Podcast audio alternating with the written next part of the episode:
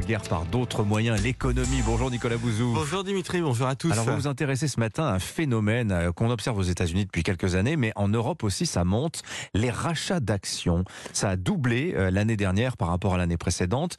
Alors on se pose plusieurs questions. Qu'est-ce que c'est d'abord que ces rachats d'actions? Qu'est-ce que ça veut dire? Et est-ce que c'est scandaleux? Alors ça alimente tous les fantasmes. hein. Dès qu'on parle de rachat d'actions, on a l'impression vraiment d'opérations faites par des capitalistes dans Mm. des espèces de sous-sols ou des chambres noires qui vont mettre à bas l'économie euh, mondiale. C'est une entreprise Alors, qui rachète ses propres actions. Oui, Total l'a fait par exemple. Pour euh, une raison qui est très précise. Quand une entreprise a besoin d'investir, quand elle a besoin d'argent, eh bien, elle va lever des capitaux, donc elle va émettre des actions et les actionnaires vont apporter de l'argent et cet argent, il va être utilisé par les entreprises pour investir.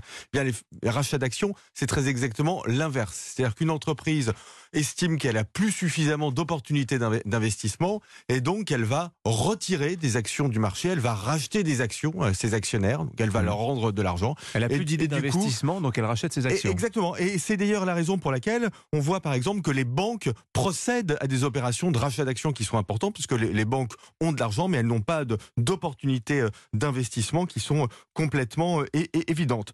C'est une décision de gestion financière, ça n'est ni un scandale, ni un outil d'autodestruction du capitalisme.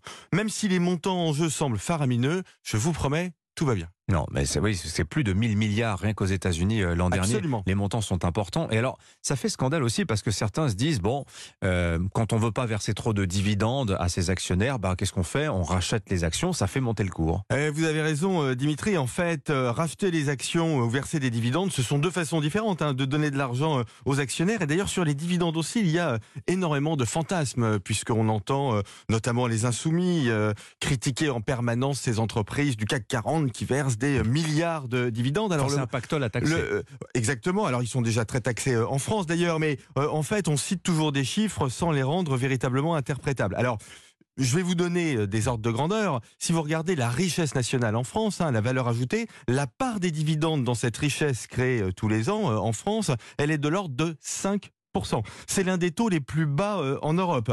Euh, L'Espagne est à 6% de dividendes dans la richesse nationale, l'Allemagne à 13%, Ah oui. l'Italie à plus de 17%. On voit que la situation française n'est ni spectaculaire, ni scandaleuse, et les dividendes ne sont pris ni au salaire, ni aux investissements. Et je vous le promets, Dimitri, les problèmes économiques de la France n'ont pas grand-chose à voir ni avec les rachats d'actions, ni avec les dividendes. Signature européen Nicolas Bouzou. Merci beaucoup À demain. Nicolas. À demain, 7h23.